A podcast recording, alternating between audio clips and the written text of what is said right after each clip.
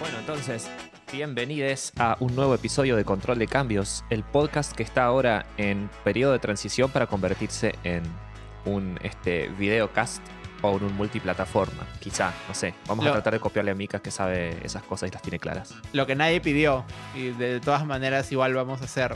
Simplemente porque nos gusta que no sabías que hacer las cosas más difíciles. Porque si algo le faltaba a Internet en este momento era que nosotros eh, apareciéramos en cuerpo presente. Claro. O sea, sí, el- Sí, el- sí. eh, sí, dentro de una crisis, una nueva crisis emerge. Sí, sí. Va a ser una crisis de edición también, porque toda la edición To- para cortar silencios y todo eso, no sé cómo lo vamos a hacer, ¿eh? No, ya lo pan nada Toda más. crisis Javier, es una de oportunidad. corrido. Sin ensayo, sin recortes, sin toma dos. Es así, televisión, ¿verdad?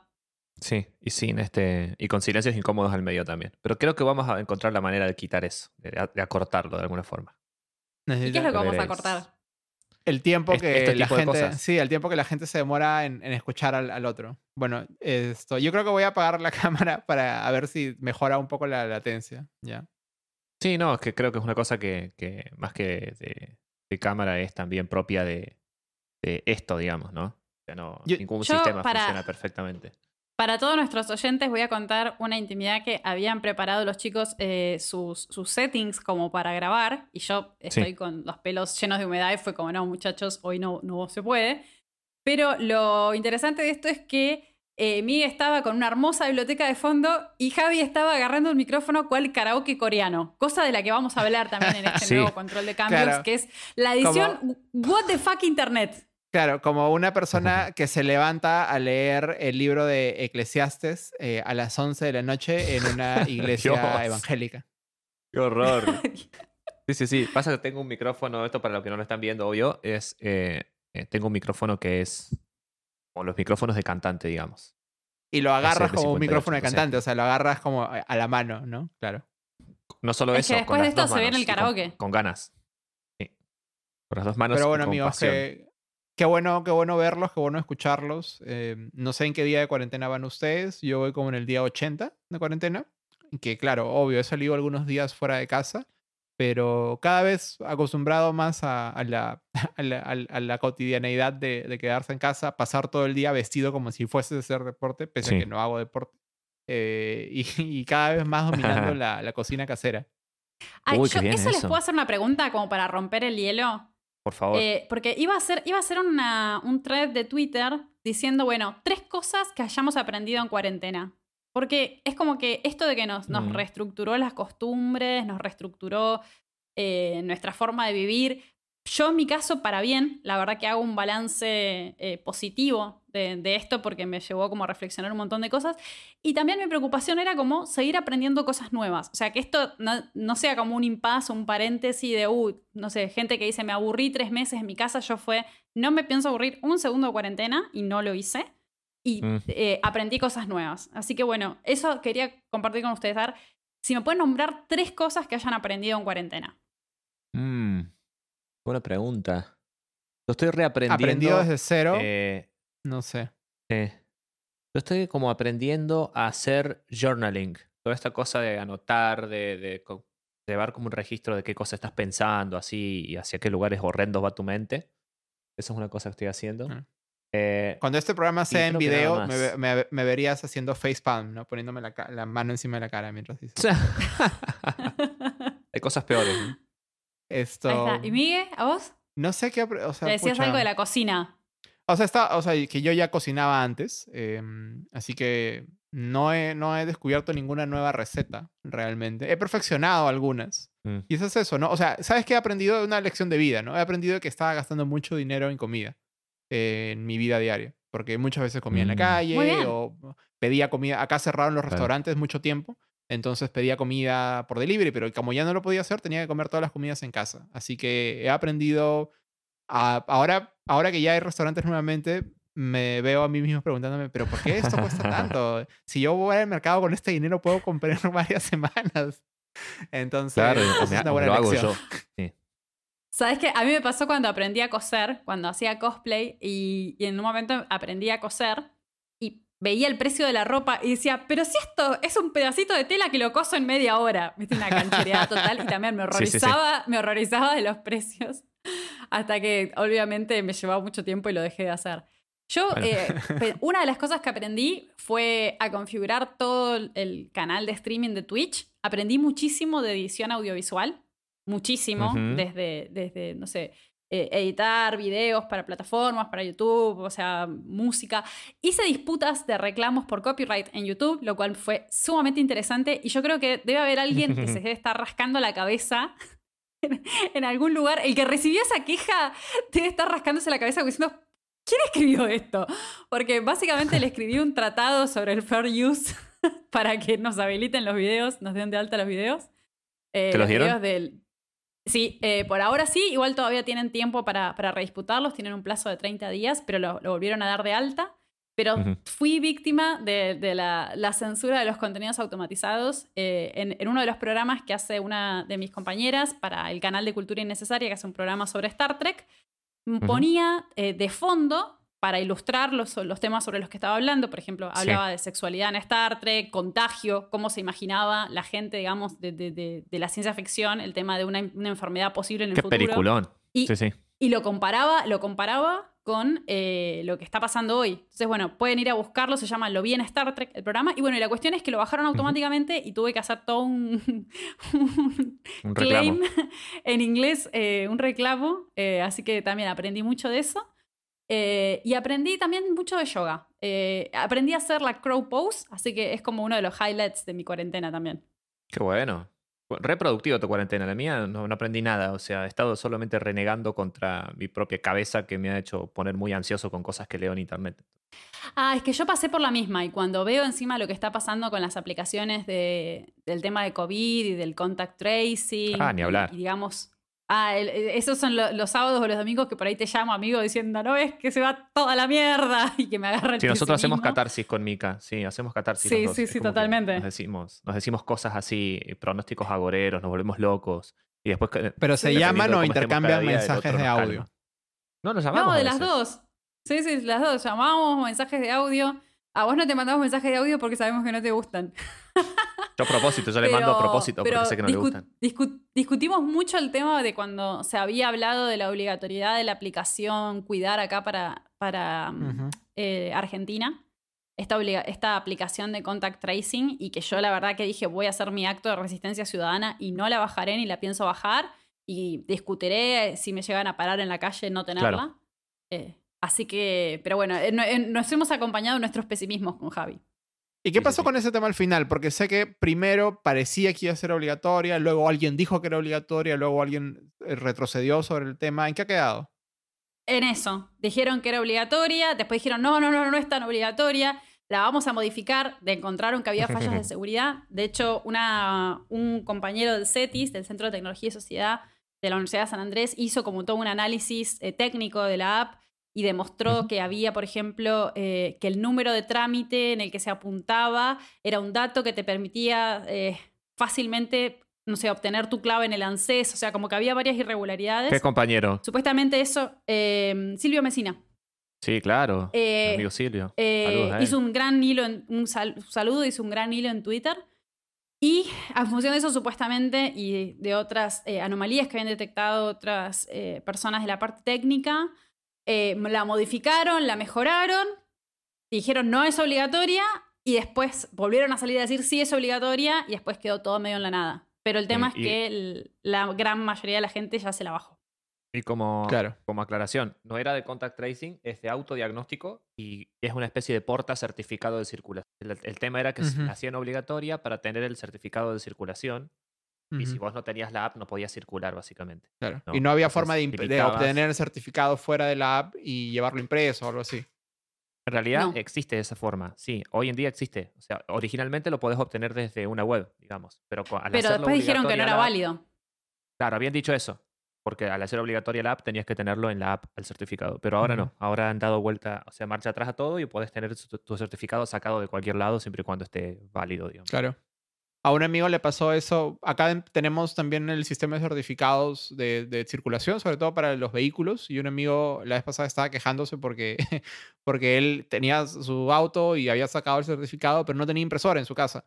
Y como acá en Perú hay un montón de Ah. cosas que ya no se están importando por la crisis eh, o por la emergencia, él no tenía manera de comprar una impresora tampoco y no le iba a comprar para imprimir un papel. Así que lo que hizo, me mandó una foto de él conduciendo por Lima con un iPad con el certificado mostrado ahí en, en, la, en el parabrisa. Una forma muy fácil de que te roben. Totalmente, muy sofisticado, muy sofisticado todo. Como te para, te para y el policía no solamente revisa tu certificado, sino de paso te actualiza iOS. Te pregunta qué versión tenés. Eh, yo no la bajé y, pienso hacer resistencia ciudadana. Aparte, es una, es una época muy rara porque eh, viste que siempre venimos combatiendo los temas de reconocimiento facial y todo, y ahora con las máscaras se estaba diciendo como que, bueno, por lo menos no se va a reconocer a la gente. Y de hecho, una de las historias que, que yo había reportado para el newsletter de, de inteligencia artificial del CETIS era en China que estaban trabajando con modelos de redes neuronales generativas adversariales para reconstruir la parte inferior de la cara. Entonces, con solo tener la parte superior de la cara, por alguna forma reimaginaban la parte inferior de la cara y identificaban igualmente a las personas. Em, esto lo, venían desarrollando hace unos meses en, en, China. Pero lo que sí me interesaría, si hay alguien de los que nos está escuchando que se dedique a esta parte de inteligencia artificial y ataques adversariales, Hace mucho que quiero hacer cosas con el tema de moda adversarial y quiero hacer barbijos que confundan a las cámaras. Así que. Eh, sí, eso te iba a decir. Escríbanme por Twitter. Escríbanme arroba Frey porque necesito hacer ese proyecto. Porque ya, ya existía todo como un, manual para el maquillaje, ¿no? Que confunda a las cámaras. Entonces es una progresión natural. Hay, hay ropa adversarial. De hecho, eh, creo que se llama Adversarial Fashion la marca en Estados Unidos, que yo me quise comprar en ese momento una remera, pero obviamente que llegue a Argentina era una pesadilla. Eh, pero que si te lo lee, por ejemplo, un lector de placas de, de, estos que leen patentes de automotores, lo que hacía era transformarlo en el, en el texto de la primera enmienda. Eh, algo así ha pasado también, entiendo, con al menos con Apple, no sé si Android ha hecho lo mismo, que han tenido que actualizar eh, el, sistema operativo para que, no para que te reconozca con, el, con la mascarilla puesta, sino para que cuando inmediatamente detecta que tienes la mascarilla te pida que pongas la contraseña, ¿no? Eh, porque antes, al parecer, era, era bien complejo el que intentaba varias veces con tu cara y no le daba, no le daba, no le daba, y era todo un problema poner la contraseña. Como que ya inmediatamente, al menos esa parte de la tecnología ya como dice, bueno, ya no voy a reconocerte eh, necesariamente, pero voy a hacer que pongas la contraseña. Mira vos. Sí, totalmente ignorante de los productos de, Apple, absolutamente ignorante. Yo soy su reportero desde Cupertino. Ese fue la, el momento. Este fue el momento Steve Jobs. Fanboy desde la primera hora. Igual, ¿qué, ¿qué de cantidad de cosas que están pasando? O sea, porque empezamos hablando del tema de coronavirus y por si fuera poco, a nivel de, los temas de Internet estamos viviendo un momento como de mucha, muchísima convulsión, de muchísimo revuelo. Eh, para mí fue una semana donde no paraban de llegar noticias, porque empezando con, el despegue del Crew Dragon y, toda la emoción de, ver eh, esta misión conjunta entre SpaceX y la NASA, que la venía viendo en directo hasta que eh, suben al escenario a Pence y ahí directamente apagué porque me dio muchísima bronca cómo reivindicaban la, la, digamos, esta nueva carrera espacial como si fuera algo de la gestión propia de Trump. Que hasta donde entiendo, El, el, acuerdo lo había hecho Obama, o sea, porque no es que esto lo firmaron ayer y hoy tienen el cohete. O sea, así que me, me dio muchísima bronca. Y de ahí para adelante todo lo que pasó que, realmente si alguien nos lo quería contar o anticipar, no, no lo hubiéramos podido ver, porque es una, por lo menos desde mi visión, yo lo que estoy viendo es que la muerte de George Floyd desencadenó no solo una, una tensión que venía como muy latente y muy, muy avalada por el discurso del presidente, de siempre protegiendo la, supremacía blanca e incentivando mm. esta, esta, digamos, falta de responsabilidad desde lo discursivo, y como que eclosionó, pero también tiene repercusiones inmensas dentro de la política de Internet. Quería charlar bastante de esto con esto para ver qué opinan ustedes. Y Miguel me parece que iba a decir algo súper interesante. esto, o sea, sí, para mí, yo no he estado siguiendo tanto la carrera espacial, pero es cierto que las últimas dos semanas, em, aunque no querramos, todos hemos eh, terminado hablando, o bueno, mucha gente ha terminado hablando de responsabilidad de intermediarios y esto, y de qué pasa con lo que vemos en Internet y qué, qué rol o qué responsabilidades asumen quienes facilitan lo que vemos en Internet, ¿no? En un espacio en el cual, en un momento en la humanidad en la que estamos más pendientes que nunca de las noticias y más pendientes que nunca de los medios Sí. sociales, esto, lo que, bueno, en, en corto, eh, quizás hago el resumen para luego a- hablar más en detalle del tema, pero lo que pasó, la gota que derramó el vaso, así como en el caso de, de- de- de- de las protestas en Estados Unidos, la gota que derramó el vaso fue la, la violencia policial contra George Floyd. En el caso de Internet, la gota que derramó el vaso fue un par de tweets que hizo el presidente de Estados Unidos, Donald Trump. Eh, como dice John Oliver, una frase que nunca será fácil de, fácilmente de- fácil de decir. Esto, en donde él criticaba, criticaba el sistema de voto por, corre- por corre- por correo postal, que no sé si existe en Argentina. En Perú es completamente eh, extraño o foráneo la idea de que alguien pueda votar desde su casa, mandando Sí, una cartita y poniéndola, poniéndola en el correo. Pero en Estados Unidos existe.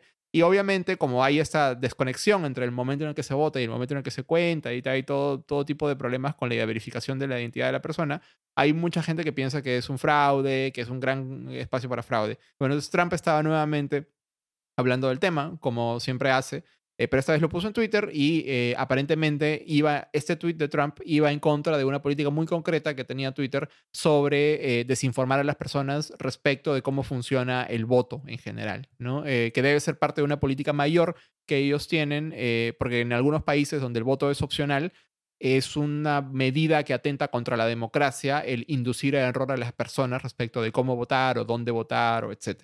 Entonces, lo que hizo Twitter no fue borrar el tweet de Trump, eh, lo que hizo fue añadirle un aviso debajo del tweet redirigiendo a una página que había hecho Twitter eh, eh, con información oficial de las autoridades esto, y, de, y de medios de prensa sobre la problemática, ¿no? Como dando, ofreciendo más contexto al respecto y eso fue lo que, que hizo que, que Trump eh, se enoje mucho, literalmente hizo una pataleta y esto, y en resultado de esto, que era, que era realmente algo que, que, que él y la derecha, ya lo hemos comentado en este programa, ¿no? Que muchos muchos se quejaban que las plataformas de contenidos en Estados Unidos están dominadas por eh, la izquierda o por los demócratas y que mm, tienden a ser más benevolentes con el contenido demócrata que con el contenido republicano. Entonces lo que finalmente pasó es que el presidente de Estados Unidos en una bravata eh, emitió una orden ejecutiva que es el equivalente a una ley que puede dar solo el presidente en ciertas materias. Eh, entonces, esta orden ejecutiva, que no pasó por Congreso, el presidente la aprueba directamente, lo que hace es, hace un montón de cosas eh, raras, entre ellas eh, prohíbe que, esto, que, el, que el gobierno federal pague publicidad en, en redes sociales que cumpla con ciertas características, pero la orden ejecutiva está orientada a ordenarle al ente regulador de las comunicaciones en Estados Unidos, a la, a la FCC, eh, que inicie una investigación para determinar hasta qué punto la actividad que vienen llevando a cabo las redes sociales eh, al momento de moderar contenidos o hacer lo que le hicieron a él, ¿no? Añadirle una bandera de reporte o ese tipo de cosas, hasta qué punto esas actividades no pueden considerarse como actividades editoriales y por ende eh, son merecedoras de que pierdan la protección de inmunidad que les da la sección 230. Entonces, ese es el, ese es el, el- el- el gorrito, pero hay, de repente hay, hay más cosas que explicar en esa última frase. Sí, Es que es interesante. Sí, dale, dale, Javi. Sí, no, quería agregar una, un, un par de cosas. Eh, eso es lo que contiene, sí, la, la- la orden ejecutiva. También le pide al, al Departamento de Comercio este, que haga una especie de, en realidad, al ente regulador de actividades comerciales, a la FTC, que haga también una investigación a ver si no se trata de prácticas engañosas, las que hace comerciales engañosas, las que hace. Twitter al, al aplicar sus términos de uso, ¿no? Porque se supone que en sus términos de uso debería aplicarlos de manera transparente y No, equitativa. no discriminatoria, claro. ¿no? O sea, le tira a los perros, digamos. Les tira a los reguladores para que investiguen este tema. Claro. A- El tema es aparte, que- si que hay- fuera. Sí, sí, dale, dale, Mica. No, no, no, no, no, iba a decir que si fuera como un baremo, tendríamos que poner en una punta el intervencionismo y en la otra punta el no filtrar absolutamente nada. Y las plataformas están como en estas 50 sombras de, de Grey de la responsabilidad de los intermediarios, están buscando ese lugar de hasta dónde pueden. eh, sí, yo lo, lo explico a veces así con los temas de, de de propiedad Sí. intelectual. Pero hasta dónde pueden eh, moderar los contenidos sin que se les acuse justamente de que están teniendo un rol editorial. Y sin que se les imponga, por otro lado, esto de ser guardianes Sí. de los contenidos obligatoriamente. Pero por otro lado, no pueden mantenerse como indemnes de decir, bueno, sube todo y no, no se modera nada. Y hasta ahora las previsiones que venían como regulando esto, que hay, acá, por ejemplo, se une con la parte de, de- de propiedad intelectual de la DMCA, le otorgaban una serie de requisitos que tenían que cumplir para lo que se consideraba un puerto seguro. Entre ellos, las medidas de notice y- takedown, que si alguien, el contenido se subía, pero si alguien, titular de derechos de autor, se quejaba, ese contenido debía ser dado de baja para la plataforma o intermediario no incurrir en responsabilidad por infracciones a la propiedad intelectual. Esto es en Claro. la DMCA, que es como son dos normas que van en paralelo. La sección 230, que establece esta, esta regulación sobre, digamos, la posibilidad de moderar el contenido y hasta dónde. Y la DMCA, por otro lado, que les dice, bueno, ustedes no van a tener la obligación de hacer esto, sí de atender los reclamos que les sean hechos para no responder eh, por los contenidos que suban sus usuarios. Que son, eh, Claro. son dos normas fundamentales para la existencia de Internet como lo conocemos. Claro, exacto, que son, son las que inspiraron los debates de, de- de intermediarios en todo el mundo. Pero para, por ahí, para, para aclarar un par de cosas que escuché por ahí, em, esta situación es tan compleja de entender y está tan ma- mal, está tergiversada por tantos actores, desde actores en la prensa, el mismo New York Times, por ejemplo, es muy gracioso, de hecho ahí está una apuesta en Twitter hecha por gente que sigue el tema, de cuándo va a ser la próxima vez que el New York Times va a meter la pata explicando la sección 230, porque siempre la explican mal. Sí. Entonces hay unos que ya piensan que lo hacen a propósito, digamos, ¿no? Yo, Em, yo soy de los que piensan que lo hacen a propósito. Claro, el interés en que caigan las, las prote- las protecciones de las que gozan las plataformas de, de Internet, de redes sociales particularmente. Pero recordemos que la sección 230 y el derecho de autor y toda la responsabilidad de intermediarios en el mundo no afecta solamente a Facebook y Twitter o a Google, que es lo único que piensa uno, sino a todo el ecosistema completo.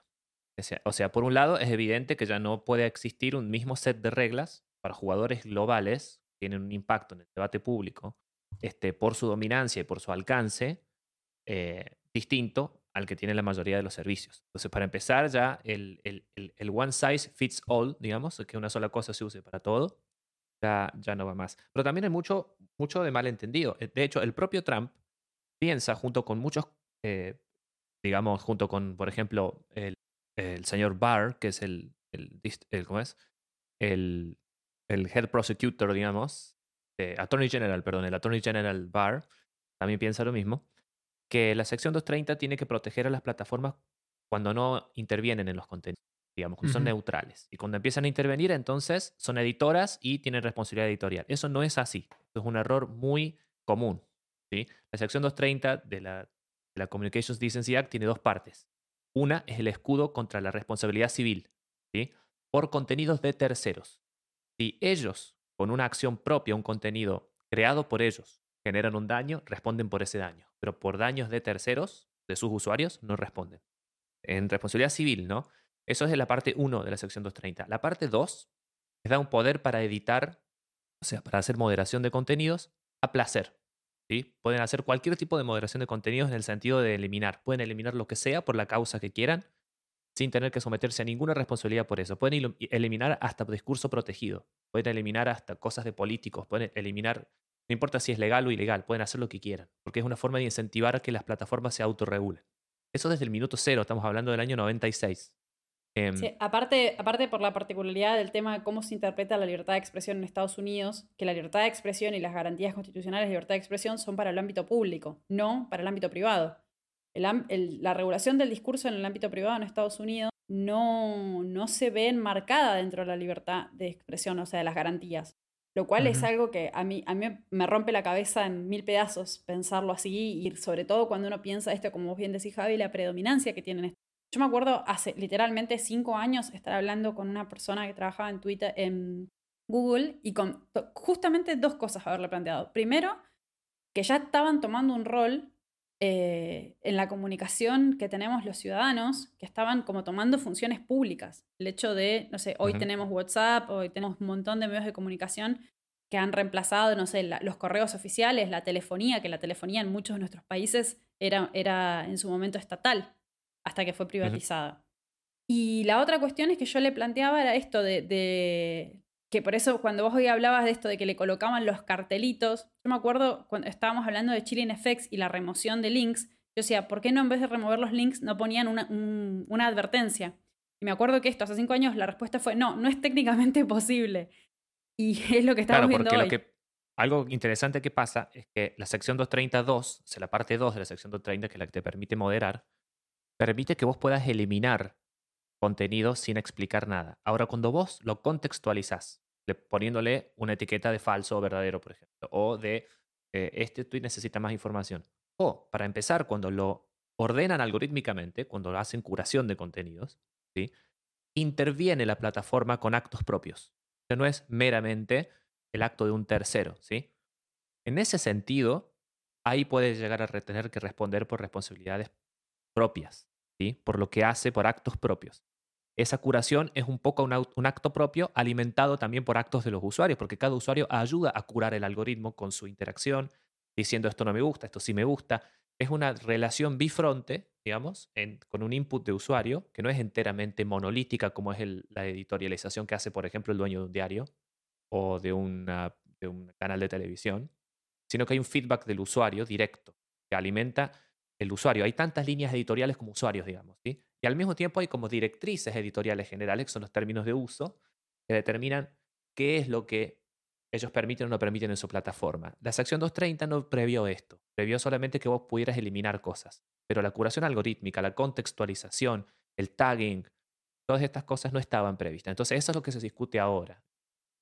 ¿Qué es lo que hace falta repensar y reformular para aclarar esta situación? ¿no? Que lo que Trump propone es una inquietud que existe en los académicos y en mucha gente de todos los ámbitos, no solamente republicanos, también demócratas, que no saben cómo responder a esta pregunta. De hecho, no sabemos, y sobre todo en, un- en una situación de dominancia, ¿no? donde estas plataformas, como bien decís, Mika, ocupan funciones casi, no diría públicas, pero de interés público muy importante. Claro. En las telecomunicaciones esa función pública estaba, dada- por la escasez de- del recurso que se utilizaba para eso, que era el espectro radioeléctrico. Ahora, en este caso, no existe eso. Hay gente que habla de escasez de atención humana y cosas así, que yo no comparto, pero hay un impacto de todas maneras eh, en el tamaño, en la operación. Se han vuelto operadoras de una infraestructura, las empresas de redes sociales, de una especie de infraestructura sobre la cual se montan otras interacciones eh, sociales dentro de Internet. Entonces hay que ver hasta qué punto pueden hacer lo que quieran, entre muchas comillas, sin responder por ello, digamos, ¿no? No tanto por los actos de, de- de sus usuarios, sino por los actos propios. Cosas que hacen sin transparencia a veces y sin criterios uniformes. Ejemplo cortito del criterio no uniforme. A Bolsonaro le bajaron tweets sin problema, sin pensarlo dos veces. O lo Sí. pensado un par de veces, digo, pero se los bajaron de una cuando él hablaba de unas curas contra el coronavirus, de la hidrocloroquina y todo eso, por ser este, peligrosas. Sin embargo, a Trump nunca se le animaron a bajarle un tweet, apenas se animaron a marcárselo ahora.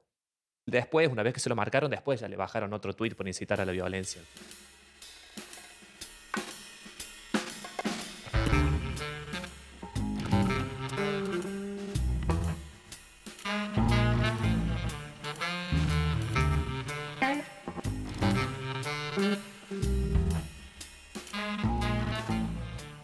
Es un Sí, ese, es el tweet que iba, que iba a contar de hoy, que estaba viendo, que ya es, es como, esto, nuevamente, el hashtag de todo esto es what the fuck internet, porque es un intercambio eh, del 5 de junio entre Trump y Jack Dorsey, en el cual Donald Trump, aparte, está, está ¿saben? Les voy a contar algo que, que me Sí. está pasando, a ver si ustedes comparten.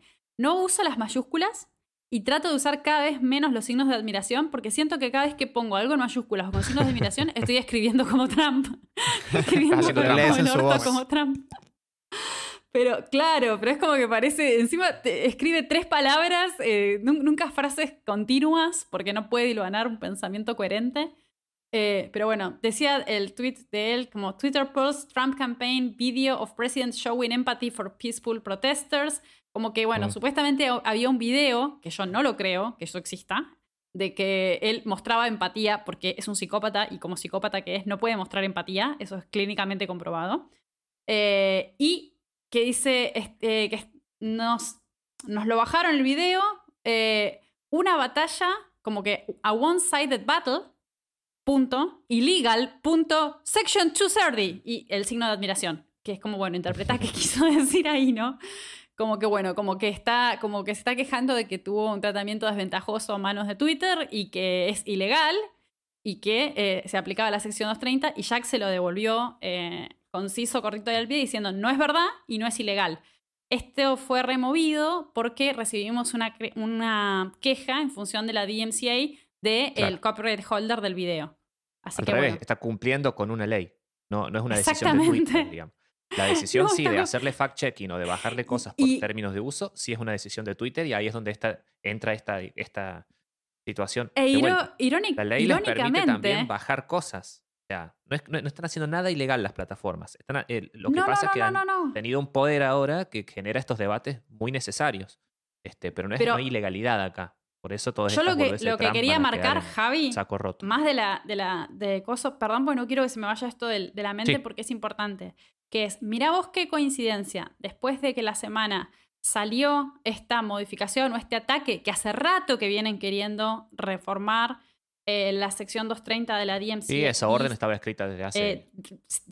eh, sí, bueno, Decency Communications Act, eh, a la semana siguiente se reactivan los ataques y las críticas de la DMCA, que es, digamos, esta norma que va en paralelo, pero desde el lado de copyright.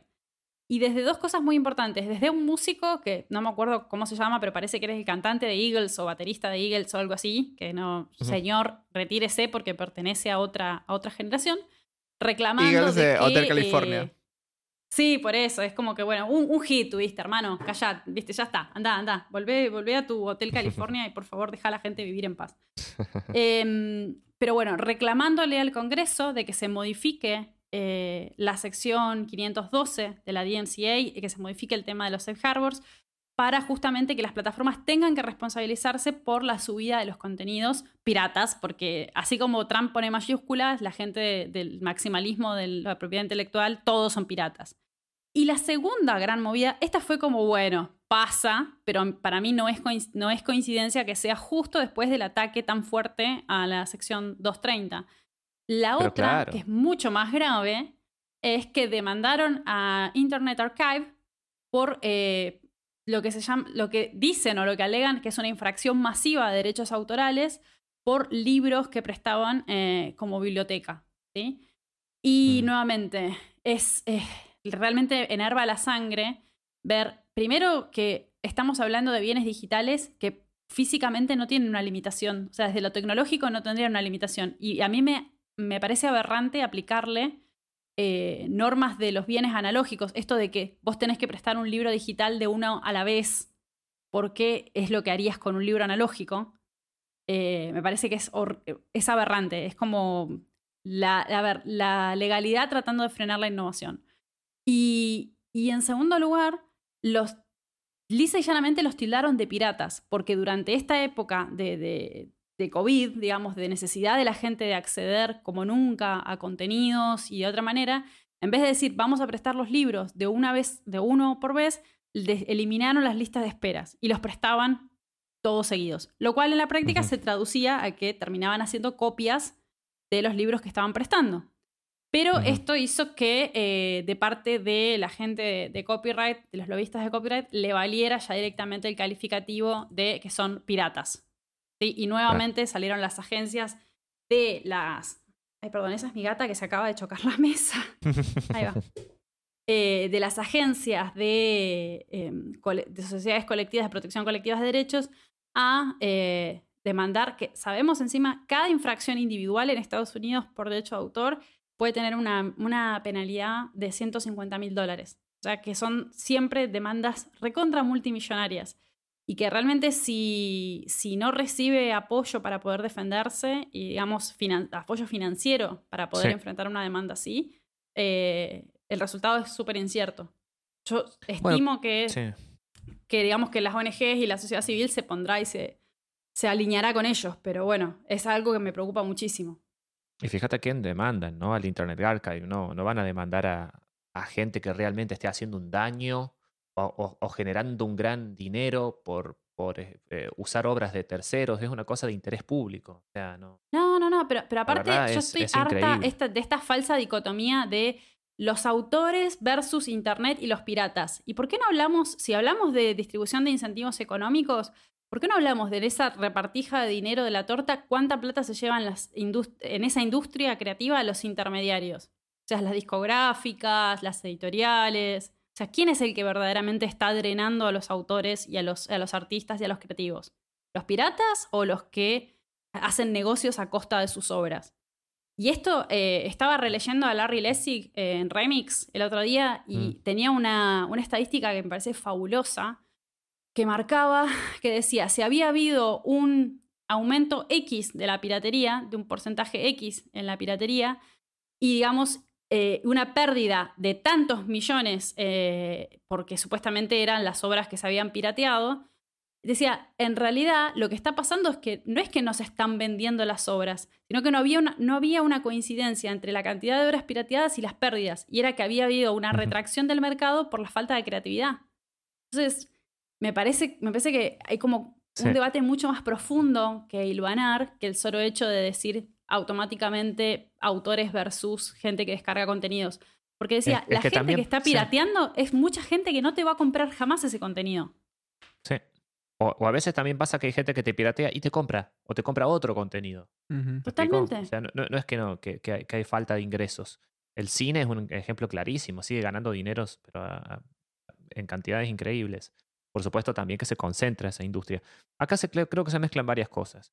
A mí una de las cosas que más este, me ocupa últimamente, me preocupa mejor dicho, es que el tipo de soluciones que vamos a ver a todos estos problemas, problemas de distribución e incentivos económicos, problemas de control de contenidos por parte de intermediarios demasiado poderosos ya y que, tienen también este, conductas este, que a veces son oscuras, no transparentes, eh, prácticas pr- prácticamente de censura privada, este, que son reales estos problemas, ¿no? Y también las necesidades de los gobiernos, temas de impuestos, temas de incentivos a todo lo que le suelen llamar video, lo que le suelen llamar OTT, plataformas, en fin, eh, todas inclusive este, terminologías que inclusive no me gustan, tiene que ver con tratar de encontrarle solución a realidades nuevas, muy complejas, mediante el uso de, de- de herramientas eh, antiguas o herramientas anteriores. Por supuesto que vamos a tender siempre a asimilar a lo que ya conocemos.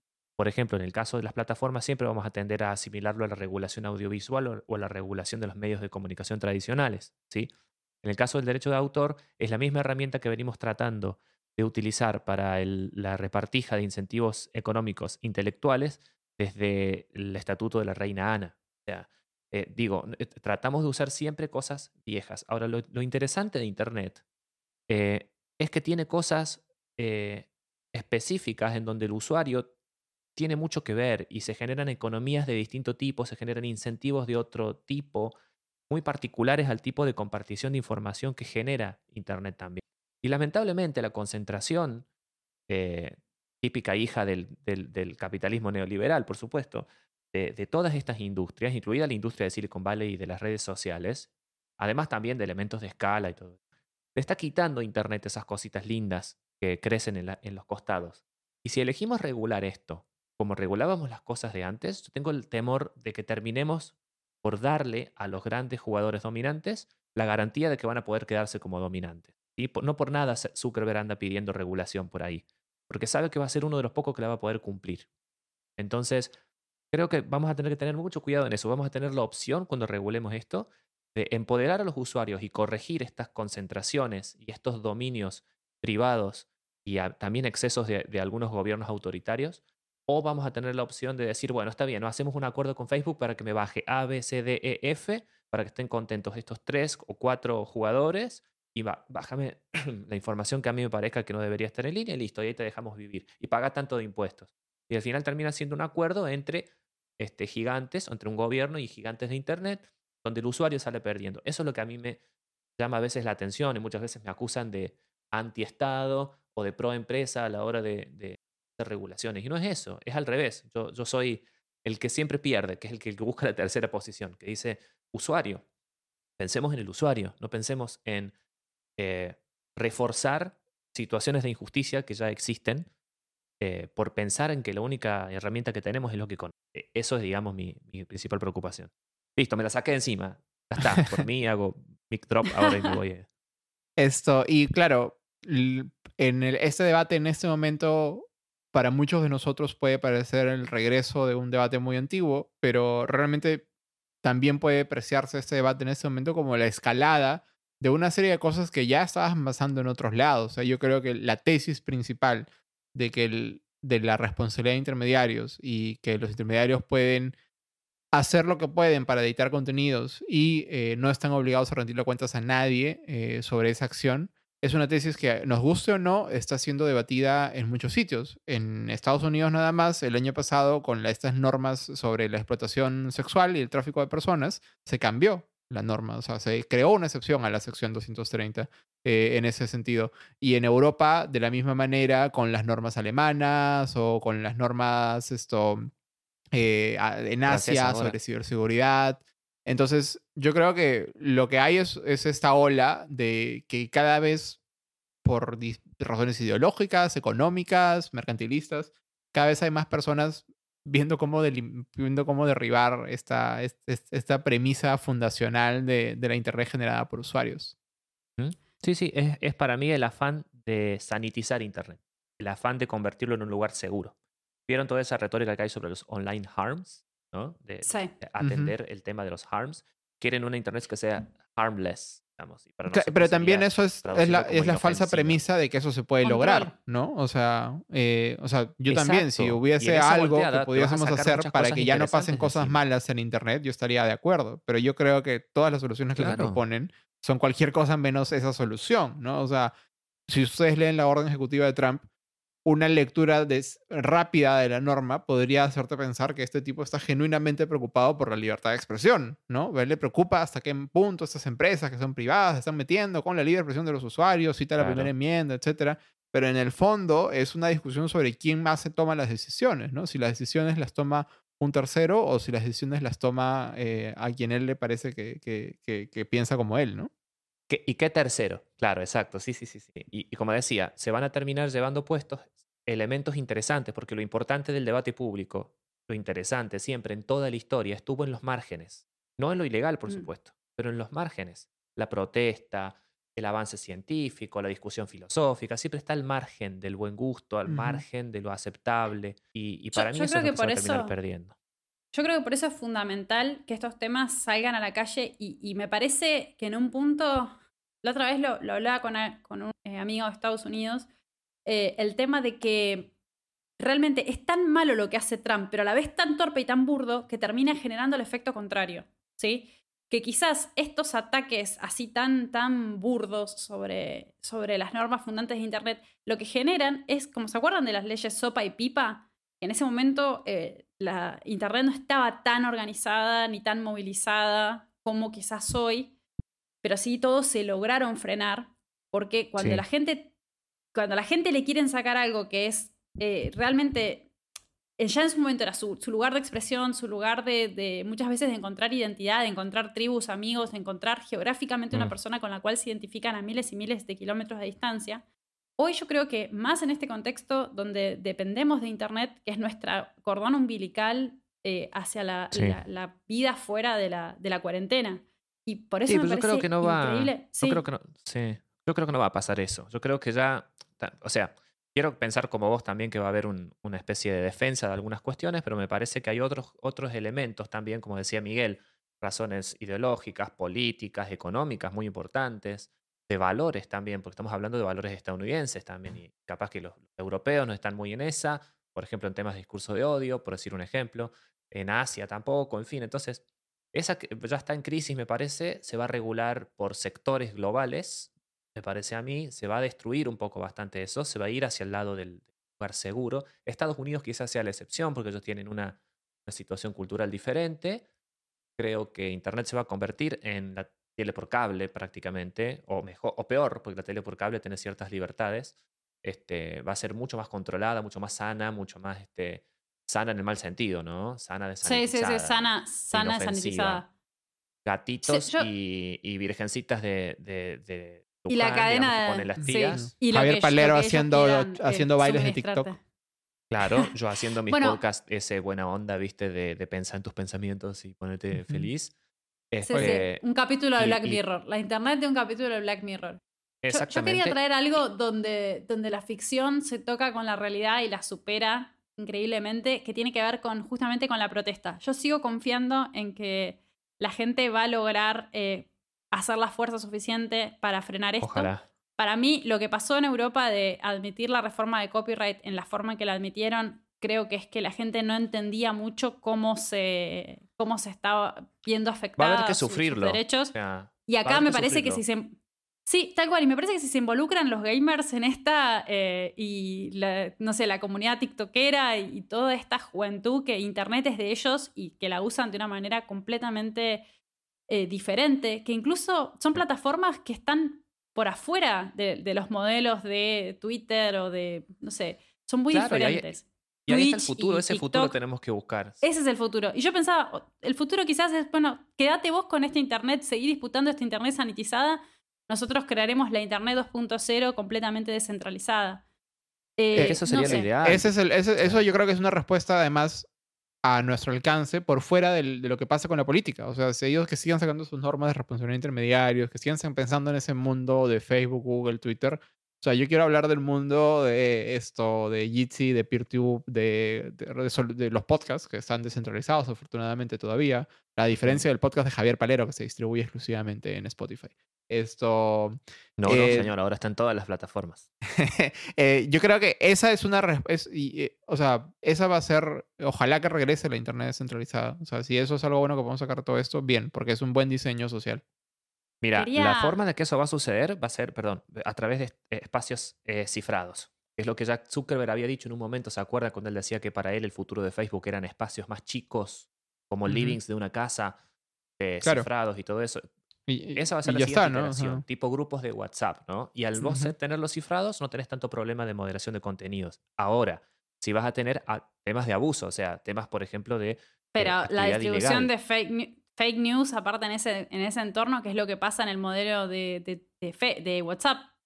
La Claro, distribución hablar, de noticias falsas en tener- WhatsApp, que tiene criptografía y que tiene como una cercanía, es lo más cercano a un living de gente conocida, un grupo de WhatsApp, y es un y neutral, porque no hay, no hay un, un algoritmo que cure ahí el contenido. Pero vas a tener también este contenido ilegal, estafas, pornografía infantil. O sea, eh, acuérdense que, esa, que eso es un problema y que es un problema de mucha, Sí. de mucha sensibilidad también, porque genera Sí. una respuesta. Pero no, no me, no me cabe ninguna batalla- duda. Cualquiera que en esta, en esta cuarentena haya estado en el grupo de WhatsApp de su edificio y vea circular la cantidad de pavadas que no tienen nombre que circulan eh, y que no tienen nada que envidiarle a la gente que fue a manifestarse contra el nuevo orden mundial en el obelisco, la marcha Bueno, eh, anti-vacunas, anti-cuarentena, Mm. anti-sionismo, porque es, empiezan a mezclar todas las conspiranoias que te puedas imaginar eh, las ves reproducidas en las cadenas de WhatsApp. ¿sí? Y ahí, vas a ver, ahí se van a ver dos cosas. Una, las debilidades del- de la mente humana, que son también buena parte de lo que hace a los problemas que tenemos, no es solamente el algoritmo, porque en esos lugares no va a haber algoritmo, va- vamos a hacer nosotros con nuestra propia estupidez.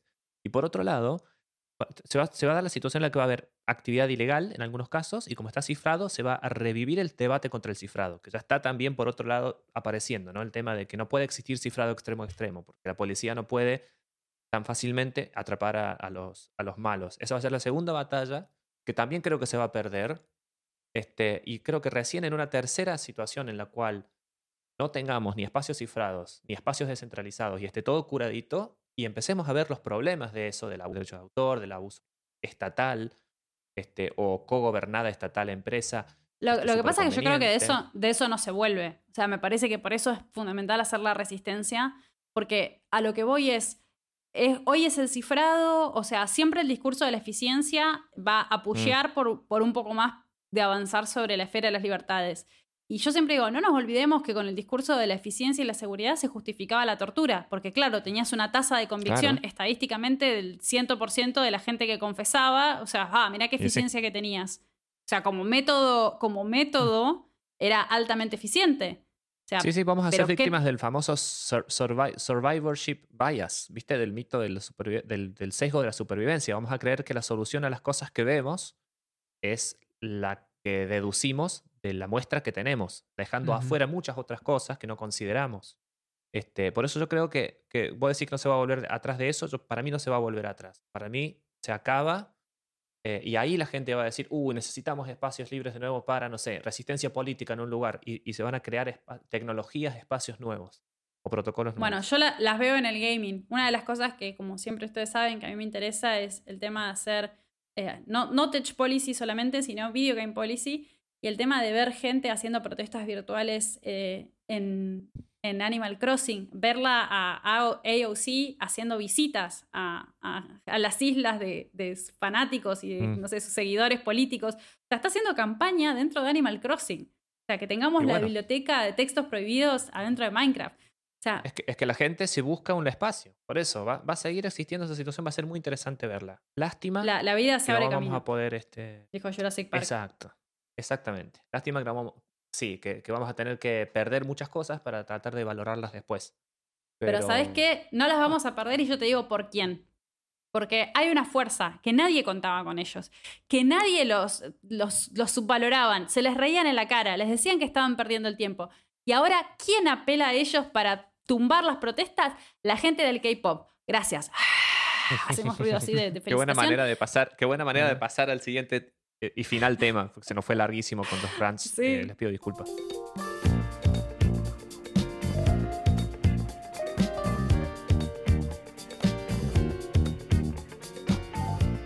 alguien notó cuando vas entrando en los hashtags que están de trending topic, te encontrás que hay dos o tres noticias, tres videos de un artista coreano o asiático que no sabes qué, qué- por qué está ahí metido dentro de ese hashtag.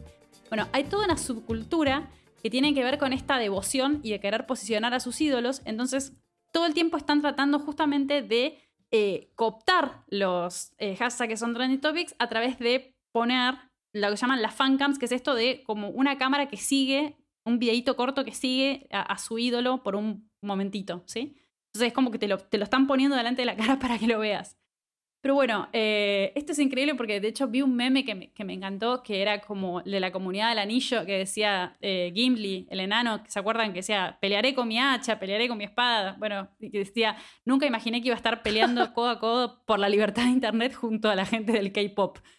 Pero lo cierto es que se organizaron, y también tenemos que hablar de la vuelta de Anonymous, porque este 2020 viene cargadísimo, pero se organizaron y la policía de Dallas había habilitado un hashtag y una aplicación para que la gente se bajara y utilizara ese hashtag para reportar incidentes en, las protestas. Entonces la gente podía bajarse esa aplicación y subir pequeños videitos de las protestas, como diciendo, bueno, acá se está cometiendo una protesta ilegal, acá están luteando. Los K-poperos se organizaron y le dieron de baja la aplicación porque se la llenaron de videos de, de cantantes de Korean pop. O sea, directamente se las aniquilaron. Lo que era, ¿se acuerdan los ataques de denegación de servicio? Que básicamente Sí. vos le flodeabas la plataforma con contenido. Bueno, acá hicieron lo, hicieron lo mismo. Y también lo hicieron con, eh, así como estuvo el, el hashtag de Blackout Tuesday para eh, de alguna forma visibilizar el momento de Black Lives Matter, eh, es como no podíamos esperar otra cosa de- del racismo imperante, generaron Mm. la contrafacción un hashtag que era Whiteout Thursday. Como decir, bueno, acá estamos nosotros. ¿Y qué hicieron? La gente del K-pop lo llenaron otra vez de cantantes, le inundaron, el, le cooptaron el hashtag a la gente de la extrema derecha. Y lo bueno es que cuando vos entrabas a ese hashtag, solamente encontrabas eh, videos muy felices de gente cantando.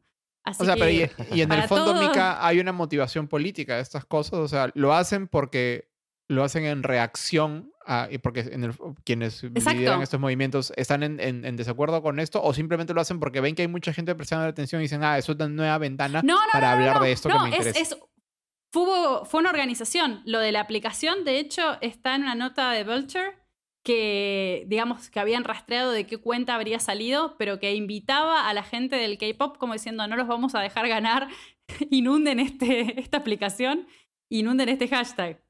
Eh, es es, mm, netamente político. Es una, o sea, es una movi- movilización desde lo político. Y me quedé Y no necesariamente son que- personas perua- son personas coreanas, ¿no? O sea, pueden ser personas fans no, distribuidos son de todo el mundo. mundo. No, Claro. es, que, es que lo increíble del K-pop es que es como un movimiento. fenómeno global, claro. Telúrico que es un fenómeno global. O sea, lo que hoy es como las corrientes que van por abajo de la Tierra, supuestamente. Eh, me estoy acordando del libro de Humberto Eco que hablaba de las corrientes telúricas. Pues, me, me encontré pensando mucho en ese libro, eh, revisitando el tema de las teorías conspiranoicas de la, de la gente, que realmente no, no, lo puedo creer.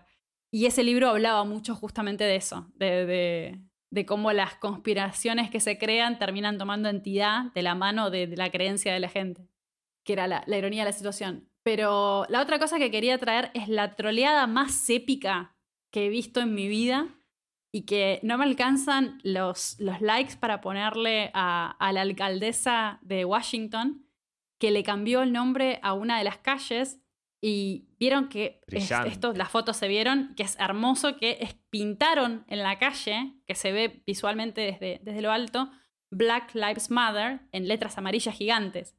Y la alcaldesa, cuando se terminó de pintar eso y se, se secó la, la, pintura, dijo, bueno, esta calle a partir de ahora se va a llamar Black Lives Matter. O sea que eh, para llegar a la, a la, White House, a la Casa Blanca, el presidente tiene que pasar por la Black Lives Matter Plaza.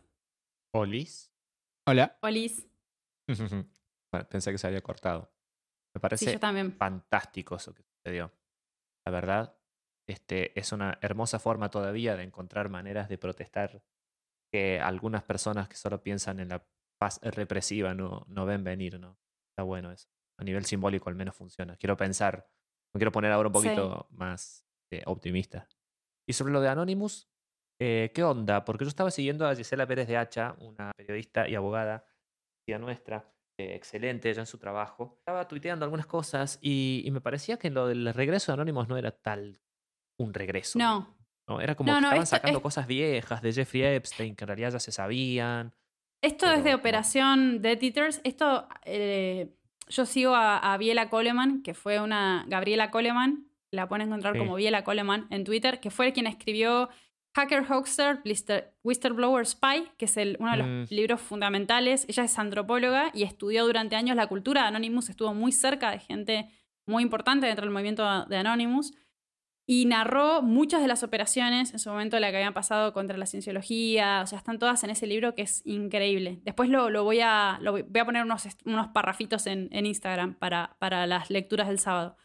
Eh, y ella explicaba justamente que esto, que no se sabía primero cómo Anonymous es un movimiento descentralizado y que se uh -huh. honraba justamente de ser descentralizado.